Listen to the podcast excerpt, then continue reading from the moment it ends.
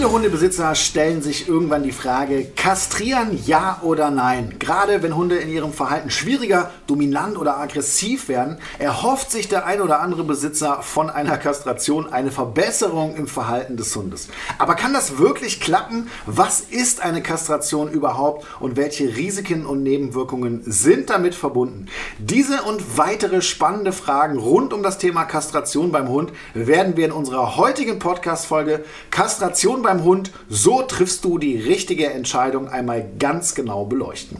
Wie immer mit am Start sind Flo und Carlos. Herzlich willkommen, Flo. Hallo. Und Carlos natürlich auch. Bei euch ist die Frage Kastration doch bestimmt auch schon mal aufgekommen. Oder nicht bei euch, sondern bei dir. Carlos hat bestimmt noch nie was dazu gesagt. Ähm, wie ist denn da der aktuelle Stand? Carlos hat vor, ich glaube, fünf oder sechs Wochen einen Kastrationschip bekommen. Um Gottes Willen. Weil er extrem angefangen hat, äh, vor allem Rüden zu rammeln immer, auch vor allem unsichere. Der hat immer auf, sobald er in, irgendwie Rüde unsicher war, ist er draufgegangen und hat angefangen, so ein Dominanzverhalten zu zeigen. Es wurde echt so extrem, dass er sich gar nicht mehr äh, irgendwie beruhigen konnte und immer super gestresst war und auch angefangen hat zu jaulen. Und dass ich dann gesagt habe, okay, der Chip ist jetzt wahrscheinlich notwendig, um das Ganze mal anzutesten, wie es wäre, wenn dann die Murmeln abkommen. Und äh, bisher ja, merke ich halt nicht viel, außer dass er halt dieses Rammelverhalten nicht mehr hat. Also das hat sich schon verändert dann? Ja, ab und zu noch so ein bisschen, aber jetzt nicht mehr so, dass man sagt, ey, der kann jetzt nicht mehr in Ruhe sich irgendwo hinlegen und äh, entspannen. Genau. Was so ein Chip genau ist, äh, das werden wir heute auch noch klären. Wir haben nämlich heute wieder unsere Tierärztin Uta Rönneburg mit am Start. Sie ist Tierärztin und Leiterin der Tierklinik in Lüneburg und kennt sich mit den Chancen und Risiken bei der Kastration bestens aus und unterstützt uns heute mit ihrem medizinischen Fachwissen, denn da bin ich raus oder beziehungsweise kann ich nicht ja. so viel sagen wie die liebe Uta und da freue ich mich schon drauf und äh, da werden wir all diese Fragen heute klären. Freue mich auch extrem drauf, da ich auch oft Nachrichten dazu bekommen, auch jetzt seit ich diesen Chip äh, Carlos gegeben habe.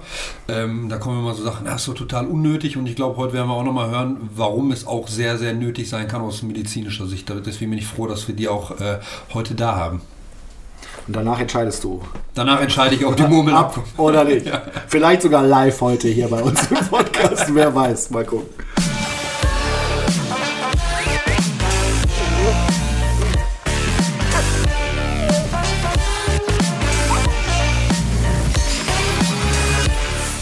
Für mich als Hundetrainer ist das Thema Hormone natürlich sehr spannend, weil sie auch maßgeblich dazu beitragen, wie der Hund sich verhält. Man merkt schon einen Unterschied, wenn nach dem Welpenalter die Hormone anfangen zu sprießen und der Hund in die Pubertät kommt. Das sind natürlich alles Dinge, die können sich auch wieder verändern, ne? aber es gibt mhm. dann so diese Hochphase. Ähm, wie hat sich das bei Carlos geäußert? Extremes Markieren, also wirklich so auf einem kurzen Spaziergang zehnmal markiert, innerhalb von fünf Minuten gefühlt. Ja. Schnüffeln wurde extremer und dann natürlich irgendwann auch dieses Besteigen. Und vor allem muss ich sagen, bei Rüden und dann bei diesen unsicheren Rüden, wo er wirklich alles bestiegen hat. Dann in der Hochphase äh, auch Menschen auf einmal. Also ein Besuch auf einmal bestiegen hat, so wenn er sich so reingesteigert hat. Und das wurde echt äh, sehr extrem und er war so gestresst am Ende, dass ich mich ja dann für diesen Chip da entschieden habe, ja. der erstmal sechs Monate zum Testen drin ist und ja, dann mal schauen. War sicherlich nicht das Verkehrteste. Man muss aber auch dazu sagen, äh, das ist nicht bei jedem so mhm. ausgeprägt. Ne? Die Pubertät, da verändert sich ganz viel und es ist halt einfach auch eine sehr, sehr anstrengende Zeit. Äh, die man einfach aushalten muss. Und da sage ich ja immer, hey Leute, nicht so viel trainieren in der Phase. Der Hund ist mit sich selbst beschäftigt ja. Äh, und äh, versuchen locker zu bleiben, denn das geht wieder. Aber wenn sich eben in dieser Phase solche krassen Verhaltensweisen zeigen und der Hund wirklich richtig Stress hat, dann muss man sich eben diese Frage stellen. Und vor allem, was mir auch noch aufgefallen ist, so diese Machtkämpfe, die zwischendurch kommen, ne? ja. dass er immer wieder äh, nicht hören möchte und man manchmal, die, also was heißt manchmal, aber die Sachen dann wirklich drei, viermal wiederholen muss oder körpersprachlich dann wirklich wieder, so wie am Anfang in der Weltenzeit. Du spulst nochmal zurück. Auf ihn zugehen muss und wirklich zeigen muss, ich meine es jetzt ernst. Ne? Und äh, das wird echt extrem manchmal. Da könnte man teilweise auch mal verzweifeln und sagen, boah, ich habe keinen Bock mehr. Hormone sind stark. Ja, weil es wirklich so wie in der Welpenzeit ist und man ist froh, dass man gerade aus der Welpenzeit raus ist und dann kommt die nächste Phase, diese Pubertät, die echt äh, schwierig sein kann. Ja, aber die gute Nachricht ist, das geht vorbei. Genau. Ja, und alles, was du rein investiert hast, ist nicht weg. Ne? Es sei denn, man verbockt es halt dermaßen äh, in der Pubertät.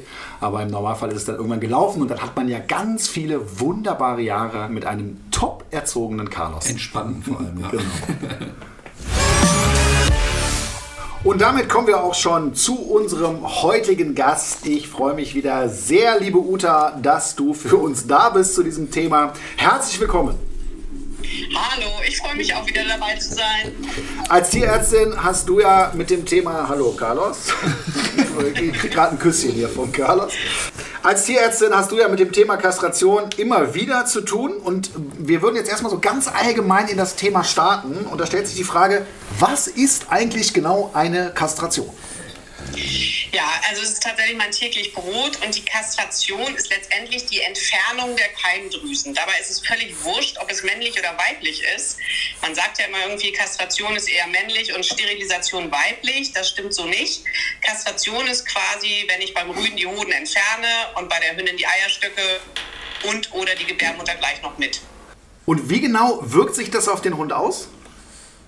Na, es ist halt so, dass natürlich die Hormone wegfallen und ähm, die Hormone, die einfach für den Sexualtrieb verantwortlich sind. Das heißt, bei den Rüden ähm, hat man in der Regel natürlich so eine gewünschte Wirkung, dass die einfach nicht mehr so sexuell interessiert sind, ähm, dass die gewisse unangenehme Verhaltensweisen ablegen, vielleicht so eine kleine Aggression, Dominanz, sowas in der Art.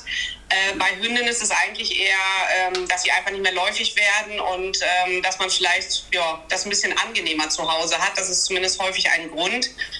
Aus diesem darf man allerdings nicht kastrieren. Genau, und da kommen wir schon zu einem wichtigen Punkt. Ich zitiere nämlich jetzt aus dem Tierschutzgesetz, Paragraph 6 Absatz 1.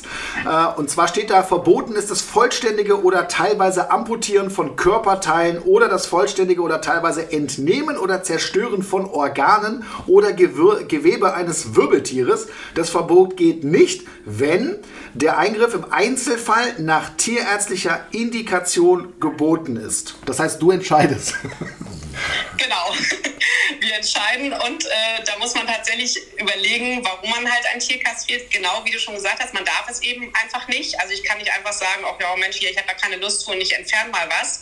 Das muss schon Sinn haben. Das heißt, wenn der Hund in irgendeiner Form leidet, sei es, weil er eine Krankheit hat, weil eine Krankheit droht zu kommen oder aber weil der wirklich massiv psychisch irgendwie gestresst ist, dann sind das durchaus Indikationen, weswegen ich natürlich dann auch kastrieren darf. Ja, was ich immer wieder mal höre, ist, äh, dass gerade bei Hündinnen nach der ersten oder zweiten Läufigkeit es Sinn macht zu kastrieren äh, aufgrund einer Krebsvorsorge. Was ist denn da dran? Das ist tatsächlich so, dass statistisch gesehen ähm, vor oder nach der ersten Läufigkeit kann ich fast äh, zu 100 Prozent das Risiko ausschließen, dass mein Hund oder meine Hündin Säugetumoren bekommt.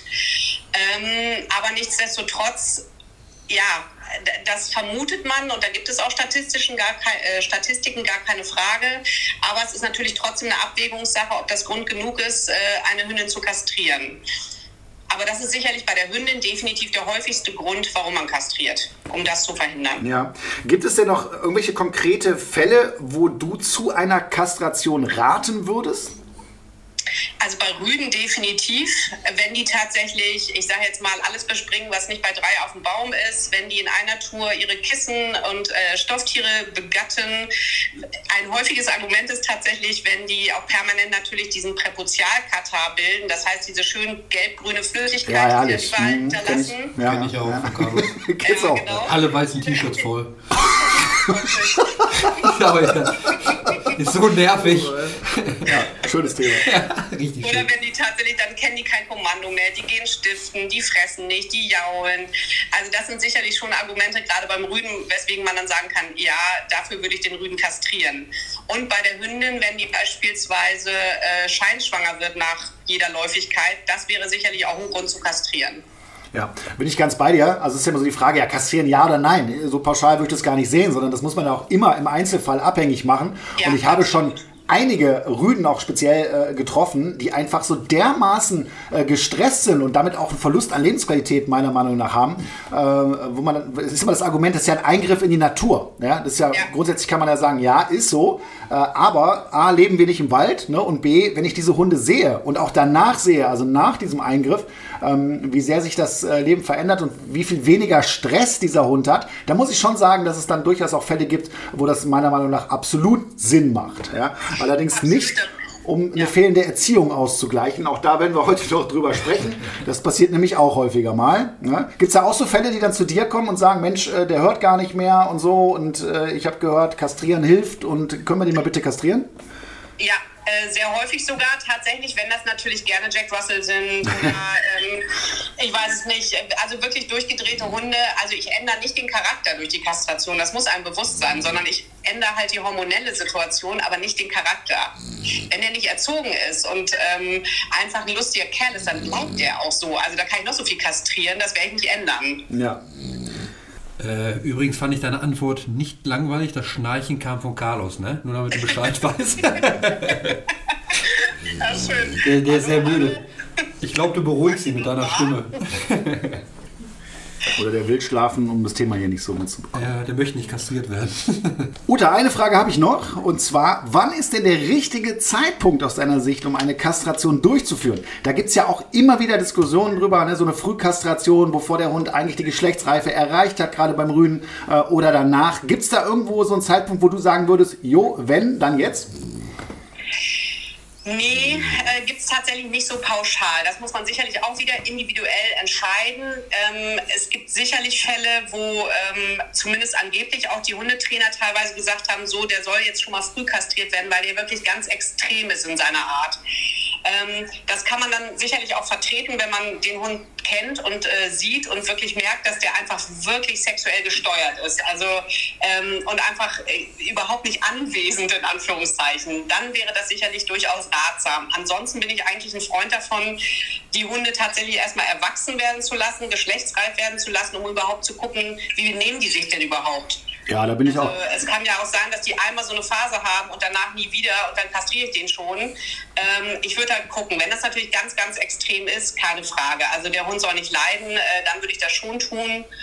Bei der Hündin ist es sicherlich so, ähm, da ja, gibt es auch keine ganz pauschale Meinung. Gesundheitlich gesehen ist Häufigkeit schon sinnvoll, um das Risiko zu minimieren ich bin trotzdem auch da ein Freund, die erste Läufigkeit äh, durchlaufen zu lassen, einfach damit die Hunde ein bisschen erwachsener sind. Ja, da bin ich ganz bei dir. Um zu gucken, äh, wie gesagt, kriegen die überhaupt Probleme mit der Läufigkeit? Kriegen die eine Scheinschwangerschaft? Ja, ja. also davon bin ich ein Freund. Aber das ist sicherlich auch immer ein bisschen äh, unterschiedlich. Wie immer werden wir auch heute wieder einige eurer Fragen beantworten zum Thema Kastration. Da gab es viele und der Flo hat mal exemplarisch ein paar rausgesucht, die Uta und ich gleich mal beantworten werden.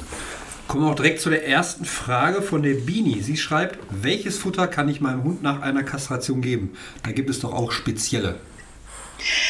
Also letztendlich natürlich gibt es für jeden Fall gibt's irgendein Futter. Es gibt auch speziell für kastrierte Hunde äh, Futter. Ich muss halt darauf achten, dass der Hund wahrscheinlich ein bisschen weniger Energie bekommt, weil die äh, durchaus durch den Hormonen oder durch die Hormonänderung dazu neigen, ein bisschen mehr an Gewicht zuzunehmen. Da kann ich aber letztendlich das normale Futter weiterfüttern und einfach ein bisschen was abziehen. Ich muss dann nicht unbedingt ein spezielles Futter füttern muss ja. man tatsächlich, das muss man individuell sehen. Aber es gibt mittlerweile ja tatsächlich für alle Varianten, Rassen, Größen, Altersstufen, Krankheiten gibt es Futter. Ähm, ja, da muss man einfach sehen, was für einen selbst passt. Man muss sicherlich nicht das Futter wechseln, vielleicht ein bisschen äh, weniger geben. Ja, ich wollte es gerade sagen, ne? also es ist ja auch so ein Trend, meiner Meinung nach eher so ein Marketing-Gag. Ja? Also ich glaube nicht, dass man ein spezielles Futter für einen kastrierten Hund braucht. Aber ja, du hast ja gesagt, der Hormonhaushalt verändert sich und dann kommt ja oft das Argument, ja, seitdem mein Hund kastriert ist, ist er fett geworden. Natürlich muss ich mich dann darauf einstellen und die Futtermenge dementsprechend ein bisschen anpassen ne? und dann passt das schon. Aber das Futter dafür zu wechseln, also halte ich auch für, für nicht sinnvoll. Ja, und die Hunde haben in der Regel vielleicht einfach ein bisschen mehr Appetit und den darf ich halt halt nicht nachgeben. Also ich muss halt dann einfach ein bisschen strenger sein vielleicht. Disziplin. Genau. Kommen wir zur zweiten Frage. Natzen schreibt, unser Rüde Whisky ist jetzt fast elf Monate alt und steht nur noch unter Stress, weil er einen sehr ausgeprägten Sexualtrieb entwickelt hat. Er kommt tagsüber überhaupt nicht mehr zur Ruhe. Er markiert auch schon in der Wohnung. Wir wollen ihn nicht kastrieren lassen. Wie können wir ihm helfen, damit er besser zur Ruhe kommt? Das verstehe ich jetzt zum Beispiel nicht. Ne? Also da hast du ja sehr viele Indikationen. Das ist ja schon richtig Stress. Wenn die sagen, den ganzen Tag über kommt dieser Hund nicht zur Ruhe, markiert drinnen, ist total gestresst. Äh, da würde mich jetzt das Argument interessieren, warum eben nicht kastrieren. Was sagst du dazu, Uta? Ähm, also ich könnte mir vorstellen, dass vielleicht eine Person im Haushalt die nicht kastrieren möchte, nämlich der Mann. Die wollen tatsächlich häufig. Ja, da müssen wir gleich nochmal drüber sprechen. Ja, ja, ja. Ähm, kann ich auch nicht verstehen, weil das wäre sicherlich ein Grund, äh, den Hund sofort zu kastrieren, gar keine Frage. Aber äh, wenn man wissen möchte, ob der Hund entspannter ist durch eine Kastration, kann man so einen Suprelurin-Chip setzen. Das sind im Prinzip Hormonchips, die den Hund chemisch kastrieren, also die gleiche Wirkung haben, aber eben für einen begrenzten Zeitraum, für ein halbes Jahr oder ein Jahr. Meistens wirken die auch ein bisschen länger. Und dann kann man halt gucken, ob der Hund äh, quasi dann so wird, wie ich ihn mir wünsche und die Wirkung eintritt. Wenn ja, ist es sicherlich ratsam, äh, dann irgendwann doch zu kastrieren. Ja, Carlos hat auch den Chip jetzt seit sechs Wochen drin. Und sein Sexualtrieb ist auch schon zurückgegangen, definitiv. Genau, was man ja. immer wissen muss, ist, vier, sechs Wochen können die Symptome auch noch verstärkt werden. Ja, ganz also, genau. Ich wollte es gerade sagen. Ja. Darf man nicht Panik kriegen, sondern das wirkt äh, nach vier, sechs Wochen. So lange würde es auch nach einer Kastration dauern, bis das alles sich umstellt ähm, erst dann sieht man wirklich, äh, was sich tut oder ob ich einen Erfolg habe oder nicht. Ja, ein Zeichen dafür ist ja auch, dass dann die Hoden kleiner werden. Ne? Das werden ja genau. richtig kleine, kleine Murmeln. Das ist auch wieder eine Indikation. Guck mal kurz nach. Wenn der wieder fällig ist hat er, hat er. die Kastration dann merkt, dass die Hoden wieder größer werden. Ja. Dann kommen wir zu der letzten Frage. Stefanie schreibt, unser Dackelrüde hat inzwischen großes Interesse an Hündinnen. Er will sie umgarnen und irgendwann geht das Aufreiten los, was wir versuchen zu unterbinden, aber er versucht es immer und immer wieder. Stress scheint es für ihn noch nicht zu sein, aber für uns ist es langsam nervig. Ist das eine Phase, die vorbeigeht oder weniger wird? Was kann man da machen? Was, was mir hier fehlt, ist jetzt gerade mal das Alter von diesem mhm. äh, Dackelrüden. Das Wenn der Pubertät ist, ist klar, dass punktuell da ist. Genau, ne? einmal das Alter und die Frage ist tatsächlich, äh, hat er eine zweite, also hat er eine Hünde mit im Haus? Weil klar, wenn der geschlechtsreif wird und die Hündin vielleicht gerade läufig wird, dann sollte diese Zeit wieder vergehen, wenn die Hündin nicht mehr läufig ist. Ähm, ansonsten, klar, wenn der jetzt erstmal auf den Geschmack gekommen ist, dann wird das schon vielleicht so bleiben, aber das ist ja alles eine Frage der Zeit und wie alt dieser Hund wirklich ist. Das ist sicherlich mhm. mit das Wichtigste. Ja. Und ob der den Reiz unmittelbar vor der Nase hat oder eben nicht. Wenn auch ihr eine Frage habt, meldet euch gerne bei uns mit dem Hashtag Welpentrainer. Findet ihr uns bei Facebook, Instagram und Co. Stellt uns gerne eure Fragen.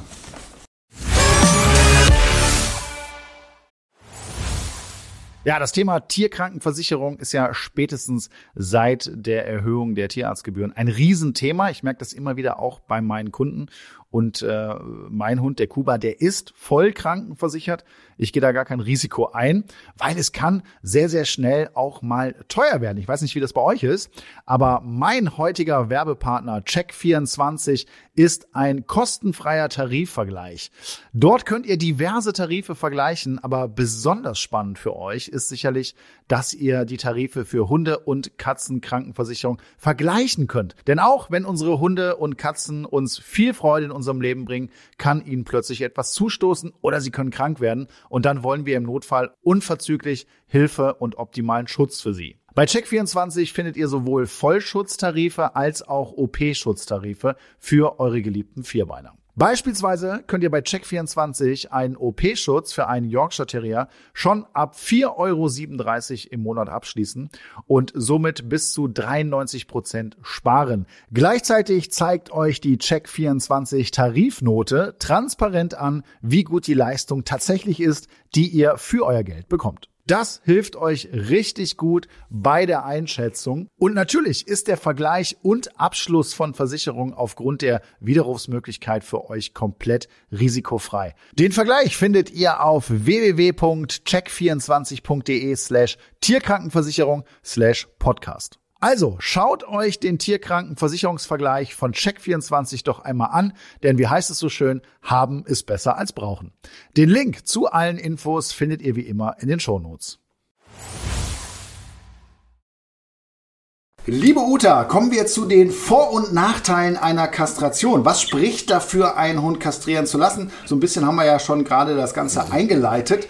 Ähm, wie sieht es mit den Nachteilen aus? So eine OP birgt ja auch immer ein gewisses Risiko, ganz klar. Äh, was gibt es für Nebenwirkungen und Langzeitfolgen vielleicht auch? Und äh, da gibt es ja so ein paar Dinge, die, da, die, die man immer so hört. Harninkontinenz zum Beispiel bei Hündinnen, Fellveränderung, Übergewicht, Verhaltensveränderung, ähm, eventuell gesteigertes bzw. verringertes verringertes Krebsrisiko. Das sind so ein paar Punkte, die man dann oft hört. Was sagst du dazu? Letztendlich hast du die schon sehr schön zusammengefasst. Es ist tatsächlich so. Wir haben natürlich immer ein äh, OP-Narkoserisiko, gar keine Frage. Das hast du bei jedem Eingriff.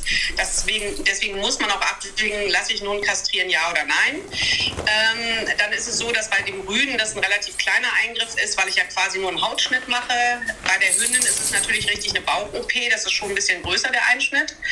Und ähm, was immer sein kann, gerade bei großrahmigen Hunderassen, ähm, das heißt, ähm, ich sag mal grobe Richtung Golden Retriever, Labrador und noch größer. Bei den Hünden kann es tatsächlich nachher zur ähm, Harninkontinenz kommen. Da kann man auch was gegen tun, gar keine Frage. Aber das Risiko muss man zumindest wissen ja. dass das auftreten kann. Dann gibt es äh, die Fellveränderung. Das ist tatsächlich auch so. Das haben gerne die rothaarigen Hunde, ähm, Setter, Langhaardackel, Münsterländer, ähm, Cockerspanne, die kriegen so ein Plüschfell. Und ähm, auch das muss man natürlich wissen, weil manche sind dann völlig geschockt, dass die aussehen wie so ein explodierter Flocati. Aber das ist tatsächlich dann, äh, ja, ist eine Nebenwirkung, muss man wissen. Oder sollte man zumindest als Tierarzt erwähnen, dass das auftreten kann. Ja. Bei der Harninkontinenz interessiert mich noch, bleibt das dann ein Leben lang oder wie sieht das aus? In der Regel bleibt das tatsächlich dann ein Leben lang, weil einfach durch diesen Östrogenwegfall tatsächlich der Harnschließmuskel, der Blasenschließmuskel nicht mehr so richtig funktioniert oder nicht mehr richtig funktionieren kann. Und da gibt es aber Medikamente, die man geben kann und äh, damit ist das auch wieder gut zu beherrschen. Aber wenn, bleibt das leider ein Leben lang, tritt allerdings auch meistens erst im Alter auf gibt wenige Fälle, wo das wirklich schon mit, ich sag mal, drei, vier Jahren auftritt. Die meisten fangen so mit sieben, acht, neun Jahren an. Ah, okay, das ist ja auch nochmal wichtig zu wissen. Ja. So, jetzt habe ich mich dazu entschlossen, ich lasse meinen Hund kastrieren. Dann kommt natürlich auch noch die Frage auf, äh, was kostet sowas? also wo, wo, liegt da ungefähr äh, der finanzielle Aufwand? Das ist sicherlich auch ein bisschen äh, abhängig natürlich davon, wo ich das machen lasse, ob in der Praxis, in der Klinik. Da ist sicherlich der Aufwand jeweils ein bisschen anderer oder die Narkoseüberwachung, was sicherlich ein riesen Kostenfaktor ist. Ich sage mal, bei uns in der Klinik, wo das alles so medizinischer Standard ist wie im Krankenhaus bei Menschen, liegt die Rüdenkastration so um die 300 Euro und die Hündin äh, grobe Richtung zwischen 500 und 700 Euro. Ja, okay. Und äh, mittlerweile gibt es ja auch viele Tierversicherungen, ne, auch Krankenversicherungen. Versicherungen, ähm, ist es teilweise dann auch abgedeckt? Ja und nein. Abgedeckt ist es wirklich nur, wenn ich eine medizinische Indikation habe. Das heißt, äh, wenn ich tatsächlich einen Grund habe, Aber den musst du ja haben. zu kastrieren, genau, ja. dann ja. Ansonsten, es gibt auch, glaube ich, Versicherer, die das rausgenommen haben, pauschal. Aber normalerweise Genau, was wir schon haben als Thema, du kastrierst ja nur aus einem gewissen Grund und normalerweise sollte das dann auch übernommen werden. Genau, aber da muss man, glaube ich, auch immer schauen in die Bedingungen, ne? ist das bei mir Absolut. abgedeckt oder nicht. Ja.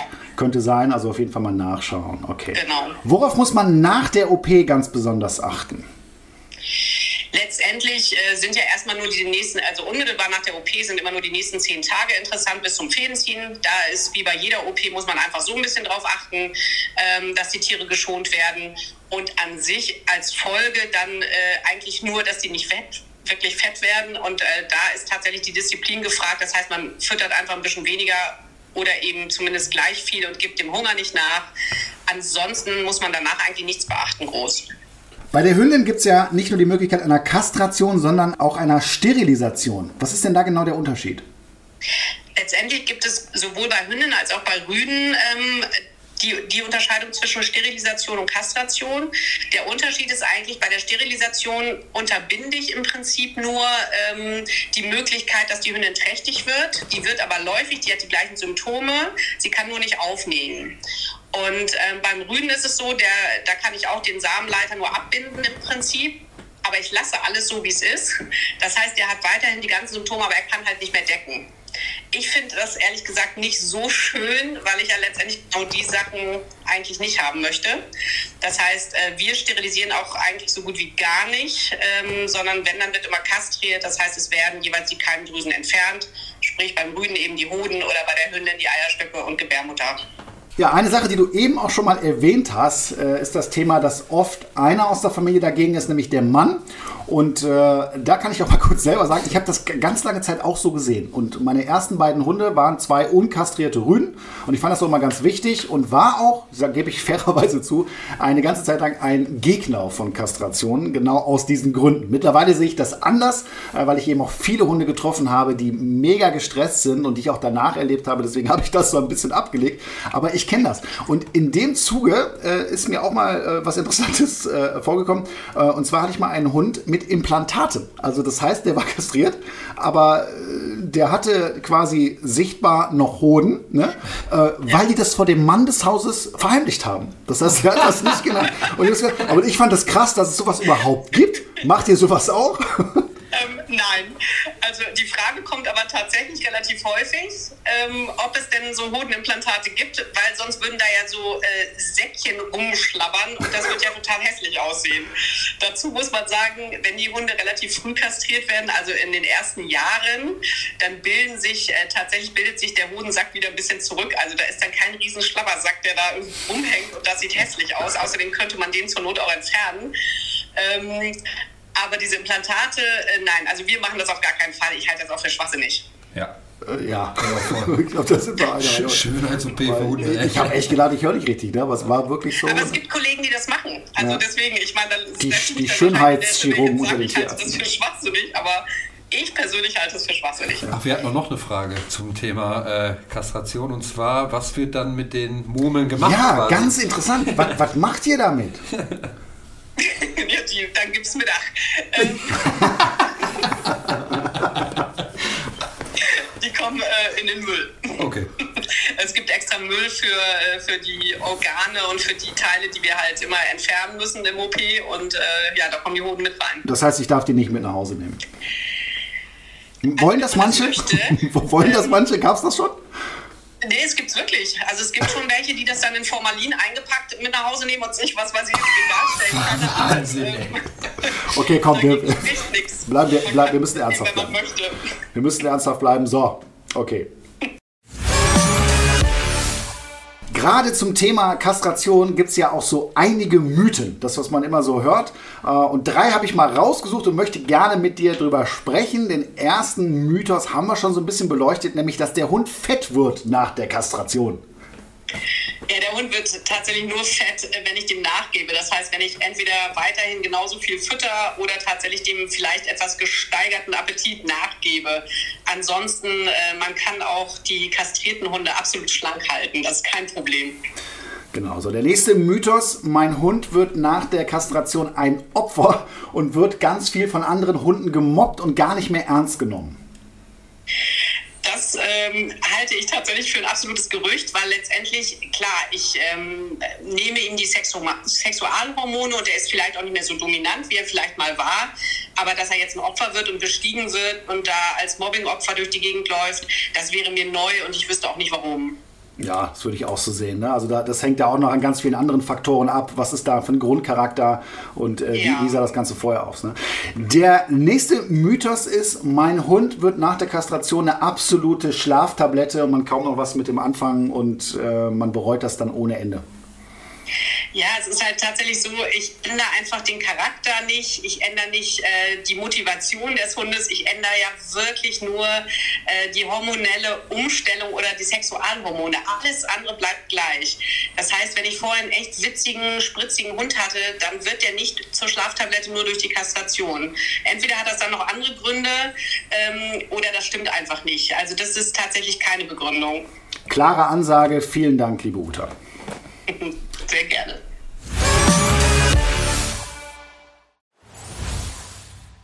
Endlich steht der Frühling in den Startlöchern, meine Lieblingsjahreszeit. Allerdings heißt das auch, dass die ersten Zecken bereits unterwegs sind. Flo, haben deine Hunde schon welche gehabt? Bisher zum Glück noch nicht. Aber ja. ich bin gespannt, wenn ich die ersten rausziehen muss. Ich hatte schon zwei. Ja? Also nicht ich, sondern Kuba. Aber Zecken können bei einem Stich gefährliche Krankheitserreger auf Hunde übertragen. Das wissen, glaube ich, die meisten. Daher ist entsprechender Schutz sehr, sehr wichtig. Das Seresto-Halsband wehrt und tötet Zecken effektiv ab und zwar in der Regel schon bevor es überhaupt zu einem Stich kommt. Mit einer Wirkdauer von bis zu acht Monaten wird das Halsband jetzt angelegt, ist das leidige Thema Floh- und Zeckenschutz also bis zum Jahresende abgehakt. Und gut ist außerdem, dass das Halsband komplett geruchsneutral ist. Seresto wurde 2023 von Hund, Katze, Maus, dem Haustiermagazin, zur Top-Haustiermarke Deutschlands in der Kategorie Floh- und Zeckenmittel gewählt. Und wo bekommt ihr Seresto? Das Halsband ist in Online-Apotheken und Tierarztpraxen erhältlich. Weitere Infos findet ihr auf www.seresto.de. Was ich auch immer wieder höre in meiner täglichen Arbeit, ist, dass äh, wenn es dem Besitzer bei der Kastration um eine Verhaltensänderung des Hundes geht, äh, man immer erst abklären sollte, was der Auslöser für dieses Verhalten ist. Äh, besteht hier wirklich ein Zusammenhang mit den Hormonen oder hängt das Problem doch am anderen Ende der Leine, wie ja so oft? Und da habe ich manchmal das Gefühl, dass die Leute auch gerne sowas vorschieben ne, und sagen, ja, nee, das, das, muss daran liegen, das muss an den Sexualhormonen, das muss hormonell bedingt sein. Ähm, und eigentlich ist es äh, das am Ende gar nicht. Ne? Wie sieht das Ganze denn von der biologischen Seite aus? Also wieso haben die Sexualhormone auf manche Hunde so eine große Auswirkung? Also es ist sicherlich so, dass äh, der eine oder andere Hund einfach anfälliger ist, ausgeprägter ist. Das ist bei Menschen nichts anderes. Den einen interessiert das nicht, den anderen vielleicht ein bisschen mehr. Ähm, da gibt es sicherlich äh, keinen Grund, warum das jetzt bei dem einen oder anderen, ich sage jetzt mal rassetypisch oder ähnliches, stärker ausgeprägt ist. Was nur tatsächlich total wichtig ist, ist, ich glaube, die Leute schieben halt gerne die Schulter natürlich woanders hin. Es ist ja leichter ja. zu sagen, ich kastriere den Hund jetzt oder ich lasse den kastrieren und dann ist der Tierarzt schuld, wenn der irgendwie der Hund sich nicht ändert. Oder der Trainer. Aber das, aber, aber das ist halt genau äh, das Falsche. Also ich muss vielleicht erstmal vorher gucken, ähm, ob das, was der Hund zeigt, auch wirklich sexuell, hormonell bedingt ist. Also sprich, ist das wirklich ein Sexualverhalten, was er am Tag legt mit einer Dominanz oder Aggression oder ist das tatsächlich einfach nur, weil ich versagt habe, den ordentlich zu erziehen und ganz jetzt genau. hoffe, durch die Kastration kriege ich jetzt einen ganz entspannten Hund. Das wird in der Regel nichts. Absolut, das kann ich nur bestätigen und deswegen ganz wichtig, ne, wenn ihr euch diese Frage selber stellt, lasst euch informieren. Fragt euren Tierarzt, ja, was sind das denn hier genau für Symptome? Fragt bitte auch euren Hundetrainer, ne, bevor ihr so eine Entscheidung trefft, weil ich das oft schon erlebt habe, dass das überhaupt nichts mit Hormonen zu tun hatte, ähm, sondern einfach mit einer fehlenden Erziehung. Und äh, dann finde ich so eine Kastration auch maximal überflüssig. Ja, dann darf man es auch nicht. Genau, ist ja verboten, haben wir gelernt heute. Okay, André, dann habe ich direkt mal eine Frage. Wie kann man das Ganze denn äh, aus Trainingssicht unterbinden, wenn, wenn ich so ein, sexual, ein sexuell motiviertes Verhalten vom Hund habe und der jetzt wirklich äh, ständig bei Spaziergängen alles besteigt und einer Hündin hinterher rennt? Kann man irgendwas machen? Ja, erstmal, Hormone sind ja schon ein starker Gegner, das kann man sagen. Und bei manchen ist es eben extrem ausgeprägt und dann macht ein Termin bei der UTA. Sowieso, ja. Ja. Aber ansonsten, na klar, also muss ja nicht immer direkt die Kastration sein. Und da kommt es natürlich auch als allererstes mal aufs Alter an. Ne? Wenn der Hund geschlechtsreif wird, das kennt man ja bei Menschen auch, dann gibt es eben eine Phase, äh, wo das Verhalten durch durchaus auch mal verstärkt vorkommen kann. Äh, da kannst du ganz viel mit Erziehung machen. Da geht es eben viel um Kontrolle. Was habe ich für eine Beziehung zu meinem Hund? Wie gut bin ich da aufgestellt? Ähm, Treffe ich die Entscheidungen oder meinem Hund? Und natürlich äh, muss ich das, wenn ich das ignoriere, dass mein Hund ständig auf irgendwelchen Kuscheltieren mhm. oder anderen Hunden oder Knien oder Beinen von Menschen äh, äh rumjuckelt, dann ist das nicht unbedingt förderlich. Also es ist ja dann auch was, fühlt sich ja für den Hund ganz gut an. Ne? Und mhm. äh, deswegen äh, wird sich das dann auch vermehren. Also das heißt, da kann ich schon einiges machen mit einer guten äh, Erziehung, meinem Hund da auch ähm, ja, Zurückhaltung und Disziplin im Endeffekt abverlangen, aber ab einem bestimmten Punkt eben auch nicht mehr. Und da muss man dann ganz genau hinschauen, haben wir jetzt hier einen völlig übertriebenen ähm, Sexualtrieb, ja, und ist vielleicht eine Kastration sinnvoll oder nicht. Aber also Vieles Fall, kannst du auch mit Training erreichen. Auf jeden Fall immer unterbinden, ne, das Ganze. Ja. Und kann man auch irgendwelche Alternativen anbieten? Ich sag mal, der rammelt jetzt gerade alles an. Gibt, es, gibt es, so, so Puppen für Hunde, äh, Uta? ja, oder ich meine, ich gebe ich es ihnen dann anstatt, also anstatt äh, Kuscheltier anrammeln, gebe ich ihnen irgendwas zum Kauen, wo er sich erstmal entstressen und beruhigen kann. Auf jeden Fall aus ja. der, also du meinst ein Alternativverhalten. Jetzt genau. verstehe ich deine Frage. Ja, ja. Nicht, nicht ja. eine Alternativ zum, zum Besteigen. Schlag dem Knie, ja. Ähm, wobei es eine interessante Frage wäre. Es gibt, es gibt doch alles. Das muss ich, muss ich mal googeln. Ähm, nein, also äh, das, natürlich, du kannst ein Alternativverhalten aufbauen, du kannst den Hund auf jeden Fall aus der Situation rausholen. Ne? Also nur korrigieren ist dann immer schwierig. Ja. Am besten irgendwo gedanklich mal in eine andere Region bringen, mal abkühlen, mal rausgehen oder so, ja. Und da kannst du deinen Hund natürlich auch. Aber ich weiß, wie es bei Carlos war. Äh, er hat dann angefangen zu jaulen, wollte immer wieder auf den anderen Rüden drauf und die ganze Zeit so dieses Dominanzverhalten besteigen. Ja. Richtig, richtig Stress. Und den hat man dann nicht rausbekommen, bis der Hund weg war. Dann war es Ruhe. Und vorher gar nicht und das war echt schwer und deswegen habe ich mich auch für den Chip entschieden, weil das war so viel Stress, nicht nur für ihn, dann auch für uns alle, weil das macht dann keinen Spaß. Kannst nee. nicht mal so auf der Couch einfach sitzen. Geht nicht. Verständlich. Aber schön, dass es dann jetzt auch wirkt und weniger wird. Definitiv. Wirst du ihn denn kastrieren lassen? Willst du das hier verkünden? Also nicht jetzt, sondern äh, wenn der Chip dann ausläuft? Ich denke mal schon, also wenn, wenn der Chip ausläuft und es wieder so dieses Verhalten annimmt und so extrem wird und so stressig wird, dann auf jeden Fall. Da würdest du ja auch zu raten, Uta. Ne? Das heißt, wenn ich dann feststelle mit dem Chip, ja, da ist wesentlich weniger Stress beim Hund, äh, man kommt super zurecht, dass man jetzt nicht jedes Jahr einen neuen Chip setzt, sondern dass man dann auch den Schritt zur Kastration macht?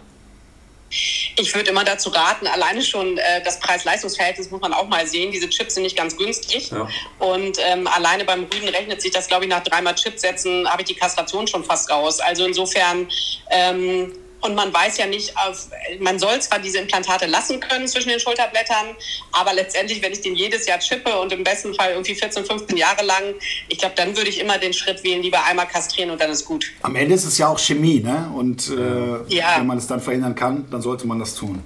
Absolut. Vielen Dank, liebe Uta. Das waren einige super Informationen, klare Statements zu dem Thema. Ich glaube, wir haben ganz viel gelernt und äh, danken dir. Vielen Dank. Sehr, sehr gerne. Bis zum nächsten Mal. Mach's gut. Bis zum nächsten Mal. Tschüss. Tschüss. Tschüss. Ich glaube, heute haben wir unseren Zuhörern viele Informationen zur Kastration bei Hunden mitgegeben und egal, wofür du dich jetzt entscheidest, ob dafür oder dagegen, es sollte immer dabei das Wohl eures Hundes im Fokus stehen. Es ist eine individuelle Geschichte am Ende. Ne? Was nimmst du mit, Flo, von heute? Was, was ist die Entscheidung? Wird Carlos jetzt endgültig kastriert oder nicht? Ja, also ich gehe mal stark davon aus, weil ich glaube, dieses Verhalten wird er jetzt danach nicht unbedingt ablegen. Und äh, ich will halt keinen Stress für ihn. Und dann finde ich auch, ich finde es sehr, sehr wichtig, dass wir jetzt auch mal klare Aussagen dazu bekommen haben von einem Profi. Und äh, den Podcast werde ich dann an alle Leute weiterleiten, die äh, dann so Kritik üben, wie kannst du den nur kastrieren lassen, weil, wie gesagt, es kommt immer auf die Situation. Da wird sich schnell so eine, so eine Meinung gebildet. Ich meine, das kennt man sowieso im Internet und da genau. zu jedem Thema gibt es dann auch immer so sehr äh, krasse Menschen, die äh, da sehr auf ihrer Meinung verharren. Ne? Ja. Ich bin der Meinung, man muss es individuell sehen und ich habe Hunde gesehen, glaubt es mir Leute. Ich habe auch die Vorher-Nachher-Effekte gesehen ne? und dieser Hund hatte danach ein entspannteres und schöneres Leben und ich habe auch Hunde gesehen, wo ich sagen will, nein, hier musst du nicht kastrieren und ich mhm. habe selber viele, viele Jahre zwei unkastrierte Hunde gehabt. Auch das geht. Ja, trefft einfach die richtige Entscheidung für euch und ich hoffe, wir konnten euch heute mit den Informationen bei eurer Entscheidung ein bisschen helfen. So Flo, es ist wieder Zeit für unser heutiges Spiel und heute werden wir abwechselnd Lose ziehen. Äh, auf jedem Los steht eine Schätzfrage, die immer einer von uns vorliest und wer von uns näher an der richtigen Antwort ist, bekommt den Punkt. Auf der Rückseite steht die Antwort, also nicht vorher schon ja. draufschauen bitte. Und äh, wir machen fünf Runden und dann wird einer von uns auf jeden Fall gewinnen. Alles klar, ich gewinne. okay, Flo, dann zieh doch mal dein erstes Los, beziehungsweise die erste Schätzfrage. Ja. So. Oh, Wie hoch war 2020 der Umsatz mit Hundefutter in Deutschland? Boah. Also ich weiß ja, dass unheimlich viele Hunde dazugekommen sind in der Corona-Zeit. Ähm, der komplette Umsatz, jetzt muss ich mir überlegen, was bezahle ich hm. im Monat? Äh, Ich äh, werfe einfach mal jetzt irgendeine Zahl in den Raum. Äh, ja, schwierig. Fang, fang ne? mal. Ähm. Ich fang, weil ich gezogen habe, fange ich an, dann fängst du gleich an. Ich sage jetzt einfach mal ähm, 250 Millionen. Kann aber auch viel höher oder ja, ich habe keine Ahnung. Ich würde sagen 152 Millionen 762.000. 1,6 Milliarden. Ui. Da war ich näher dran. Ich wollte erst Milliarden sagen. Was? Ja. Habe ich mich nicht getraut. Ich dachte, ein bisschen wieder zu übertrieben mit einer Milliarde. Ja, Krass. Okay. Ja gut, doch jetzt, wenn ich näher drüber nachdenke. Ich glaube, ich sollte dann in die Markt mal einsteigen. das viel zu holen. So, die nächste Frage. Boah. Wie viele Hundewelpen wurden 2019 in Deutschland geboren? Geboren? Ja. Oh. Oha. Oha. Boah, ich bin so schlecht in solchen Fragen. Ähm, Du fängst ja an, ne? Ist ja gut schon mal ich für würde mich. sagen 3,5 Millionen. Drei Millionen. Wahrscheinlich sind es weniger. Es es fällt mir 72. 72.256. Oh Mann, ey, das, 2-0, wa? ja, Ich war näher. Krass, okay, da haben wir uns ja richtig verschätzt. ja, ich fahre alle. So, die nächste Frage. Jo, dann kommen wir zur nächsten. Ich hoffe auch zur letzten. Vielleicht mache ich ein ganz klares 3-0. So, wie hoch sind die durchschnittlichen Kosten eines Labrador Retrievers mit einer Lebensdauer von rund 12 Jahren? Oha. Durchschnittliche Kosten pro Monat? Ne, insgesamt. Ah. Insgesamt. Fürs Leben. Fürs Leben. Sind da Arztkosten und so mit reingerechnet? Ja, klar. Okay. Ich, nee, du Ich musst, muss, du, musst anschauen, ja, das ist natürlich jetzt ganz schwierig. Gar keine Ahnung.